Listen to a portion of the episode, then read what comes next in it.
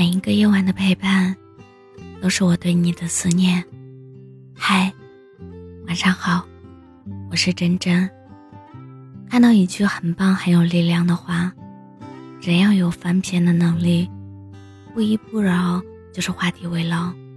这个世界没有真正快乐的人，只有想得开的人。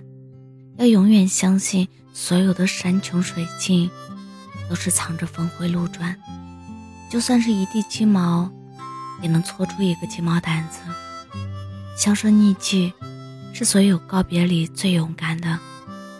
该翻篇了，和那些不太合适的说再见。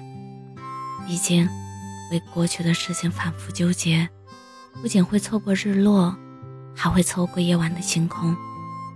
遇到倒霉的事，就认栽，跨过去，告诉自己。下次别再碰就好，切记跟倒霉事儿纠缠。总想弥补损失或回到从前，消耗大量的精力，这会让你的眼睛看不到别处的美好，从而失去了更多机会。记住该记住的，忘记该忘记的，改变能改变的，接受不能改变的。但愿有一天，你可以无憾的。